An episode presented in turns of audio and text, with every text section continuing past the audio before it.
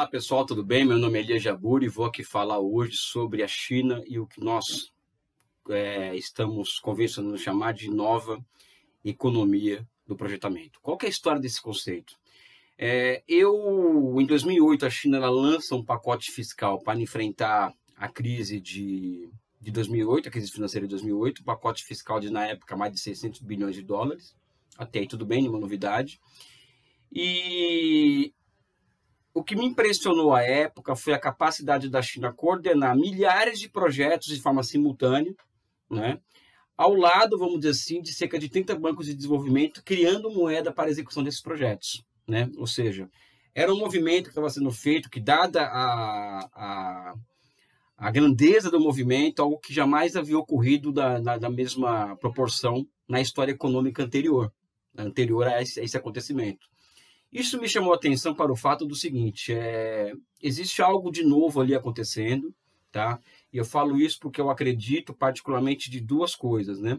Primeiro, que o, que, que o, o processo de desenvolvimento e o movimento que enseja esse processo de desenvolvimento na China deve nos levar a pensar e repensar sempre o tempo todo o que significa, o que é o socialismo no, tempo, no nosso tempo. Por quê? Porque é aí vem o segundo ponto. Porque o conceito, ou seja, no caso socialismo, ele não é uma, uma ele não é ele não é produto de uma série de apriorismos, né? Ou seja, de uma série de partipris. E sim, ele é ele é produto de algo que se manifesta no, na vida real, ou seja, o conceito ele se manifesta no movimento real.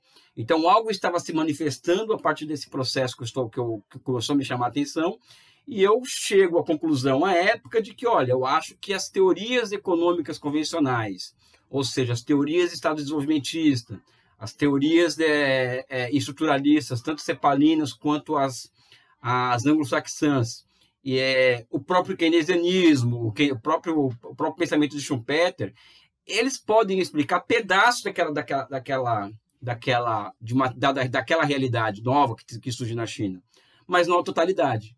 Então existia um vazio conceitual que eu estava percebendo à época que precisava ser preenchido. Eu acho que esse é um ponto, ou seja, é, as teorias elas são produtos, vamos dizer assim, é, do, é, elas refletem o movimento real do processo de desenvolvimento. Né? Não existe uma realidade que aplica uma teoria anteriormente feita e aplica de forma criativa, até porque o pensamento ele não ele não, ele não, ele não vem antes da matéria, ele reflete a matéria. Então, esse desenvolvimento chinês de 40 anos certamente foi gerando movimentos e regularidades que demandam sistematização e que, e que essa sistematização nos leva a criar conceitos que podem ser emancipatórios, conceitos que nos levem, vamos dizer assim, a observar mais adiante. O passo seguinte da minha agenda de pesquisa desde então, ou seja, a partir desse insight, dessa percepção de que algo novo estava ocorrendo na China, é de que a partir de 78, ou seja, a partir das reformas econômicas chinesas de 78, a China ela estava inaugurando o que eu chamaria, venho chamando nos meus textos, nas minhas apresentações, de uma nova formação econômico-social, ou seja, uma nova classe de formações econômico-sociais. Nesse ponto, eu faço o seguinte: eu troco as teorias do desenvolvimento, né, todas essas que eu falei aqui, eu troco temporariamente, elas não as jogo fora, eu faço uma apreensão e, e tento superá-las dialeticamente, e troco pelo conceito marxista de formação econômico-social, que para mim é o conceito de fronteira das ciências humanas e sociais. E, e nessa e nessa e a partir desse conceito, né, eu que é um conceito que é marxiano, mas ele é muito desenvolvido por Lenin, né, por Lenin e por outros pensadores como como Mao Tse Tung, como Inácio Rangel, né.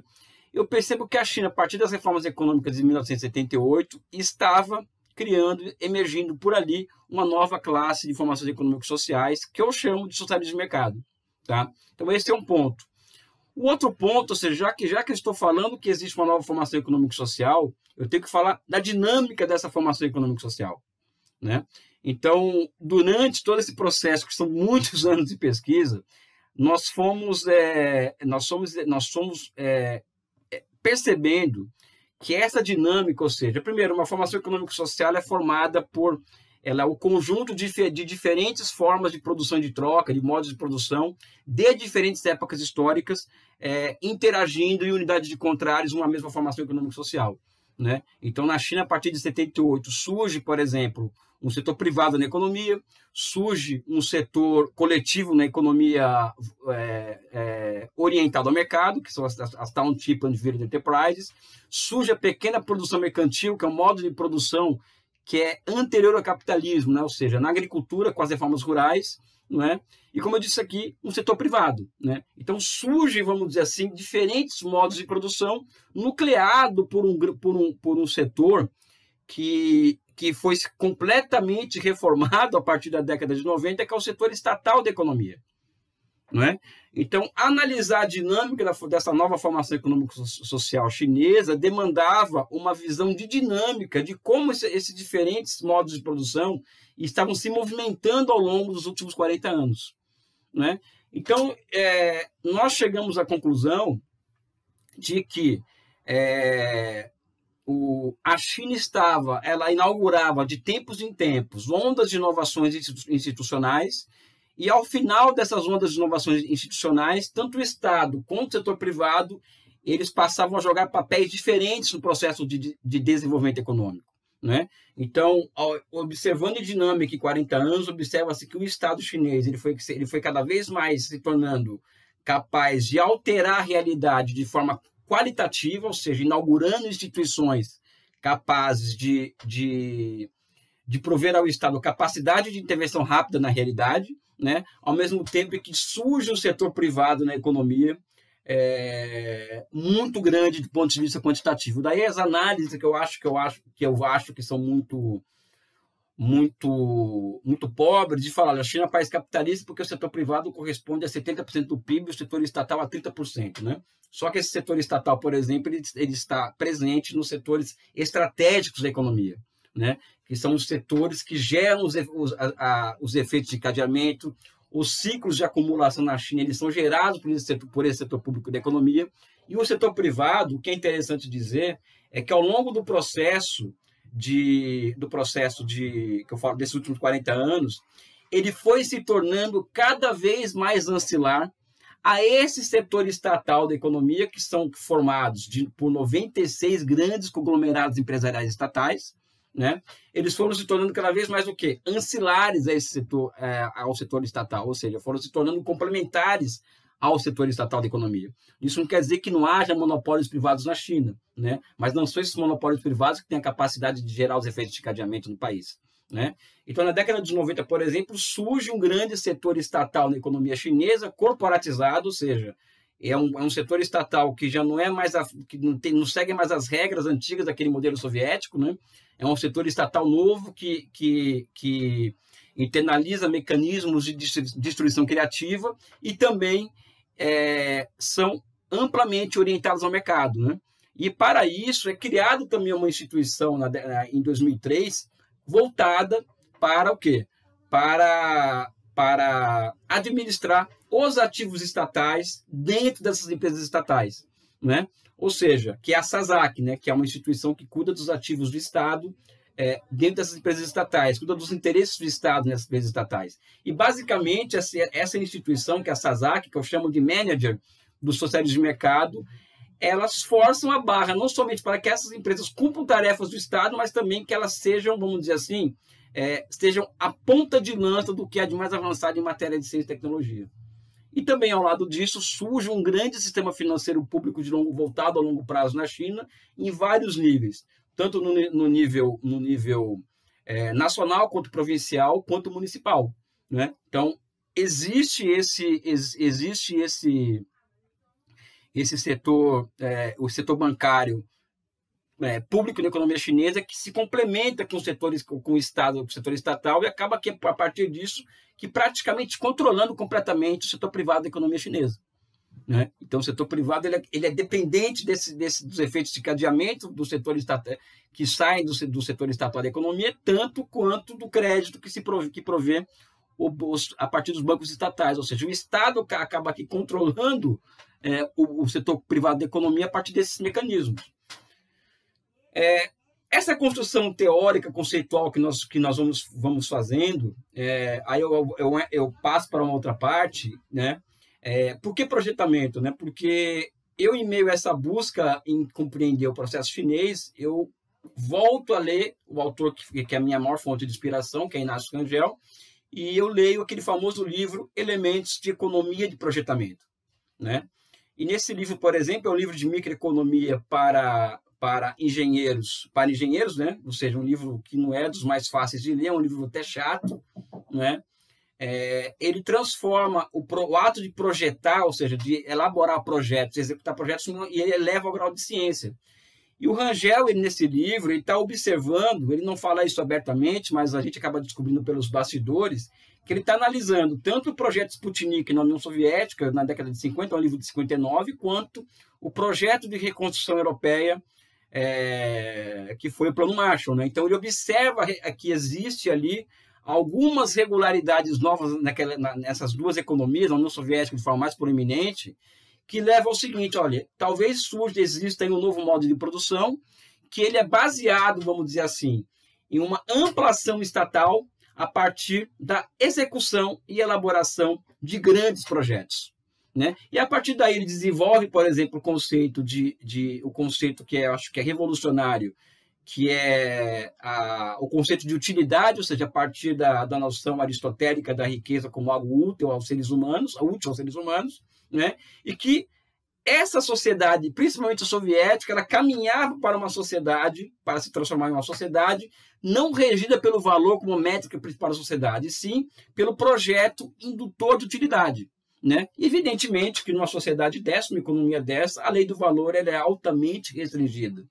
Né? Então, quando se a lei do valor, na medida que ela vai aumentando a sua restrição de ação, mais fácil fica para que, o, para que uma economia se mova a partir de grandes projetos. Eu acordo para a realidade e falo, pois bem, o final da União Soviética e, o, e, a, e, a, e os desmontes do, do Estado de Bem-Estar Social na Europa e o surgimento com muito mais força de um keynesianismo militarizado dos Estados Unidos acabou com essas economias de projetamento. Né? E aonde que ela ressurge com força? Na China. Né? Como que ela ressurge com força na China? Durante o processo de investigação, né, que é um processo que, não, que, é um, que é um projeto de vida, essa questão da, do projetamento, né, e observando o movimento real o tempo inteiro, né, eu percebo que a China, em 2006, ela, ela inaugura políticas industriais né, proativas em matéria de inovação tecnológica. Ou seja, a partir da, daquele momento, ela percebe que não tem como mais continuar sendo uma economia é, é, complementar do ponto de vista tecnológico com os Estados Unidos e com, a, e, com a, e com o Japão, e que ela tem que, a partir daquele momento, é, criar tecnologias próprias. E para isso ela cria todo o Sistema Nacional de Inovação Tecnológica. Né? O interessante notar é que, é que o, o produto desse, dessa política de inovação, desse Sistema Nacional de Inovação Tecnológica, ficou muito evidente durante a pandemia. Né? Ou seja, é, a plataforma 5G, o Big Data e, o, e, o, e o, a inteligência artificial, elas ao serem, ao surgirem a partir desse núcleo estatal da economia chinesa, né? E elas são e elas são absorvidas pelo Estado e pelo Partido Comunista, né? Rapidamente e elas são rapidamente aplicadas a uma economia real. Eu percebo a partir da, das minha, da, da, da nossa investigação que eleva essa capacidade de planejar na economia chinesa, ou seja, o que explica, por exemplo, aquela capacidade que eu falei do governo do Estado intervir rapidamente na economia com milhares de projetos simultaneamente. Do ponto de vista filosófico, eu percebo o seguinte, que o ato de elevação da capacidade de planejamento do Estado, ele, ele leva ao quê? Leva a uma, a uma elevação do domínio humano sobre a natureza. E quando acontece esse processo de elevação do domínio humano sobre a natureza, isso em Marx é muito claro, que esse, esse processo faz com que surjam novas regularidades na economia, porque você eleva o domínio humano sobre a natureza, eleva-se o grau da técnica, né? E, e, isso, e quando isso acontece, novas forças produtivas surgem, ao lado delas de, de, devem surgir novas relações de produção, não é? e também novas regularidades. Ou seja, para mim é muito claro isso na China. Né? O passo seguinte era determinar quais são, é, que, que é o estágio que nós nos encontramos na pesquisa, não é? É, é perceber qual que, qual que é, vamos dizer assim, quais são essas novas regularidades.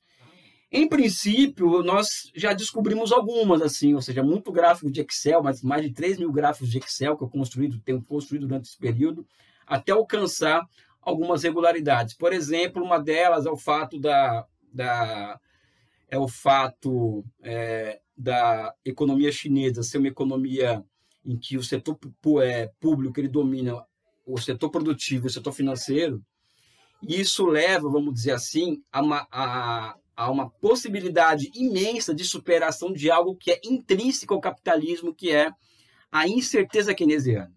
Né? E ao diminuir a incerteza, né, é, isso é revolucionário na medida em que isso eleva as possibilidades, por exemplo, para a inovação tecnológica, a chamada janela de, de oportunidade de inovação tecnológica. Isso explica também a rapidez com que a China avança para novas tecnologias, né? E também é, o controle público sobre o processo de investimento, ou seja, isso, isso escapa de mãos privadas, que podem fazer fazer uso disso para fins políticos, e isso fica na mão do Estado, do público, do Partido Comunista. Né? Eu acho que essa regularidade ela, ela é, é, uma, é uma descoberta nova, né? interessante, que precisa ser melhor desenvolvida e esmiuçada. Uma outra regularidade que eu acho é, que é, eu acredito ser a mais revolucionária de todas, porque isso lança luz sobre o que é socialismo, sobre o que é socialismo hoje, e lança luz para que é pensar o socialismo como um projeto emancipatório, e como Hegel diz, né, um conceito emancipador, um conceito capaz de, de, de lançar luzes ao futuro, é o seguinte: na China hoje existem 2 milhões de economistas e engenheiros de projetos. Né? E esses economistas, engenheiros e projetos, eles seguem aquela lógica que o Rangel dizia no livro do seguinte: eles têm que ser agentes da sociedade e agentes do Estado de forma simultânea. Né? Então, eu percebo, por exemplo, que a China faz, tem um processo de transição do, da, do campo para a cidade, é, que nos últimos 10 anos levou a, a migração para a cidade de chega de cerca de 130 milhões de pessoas.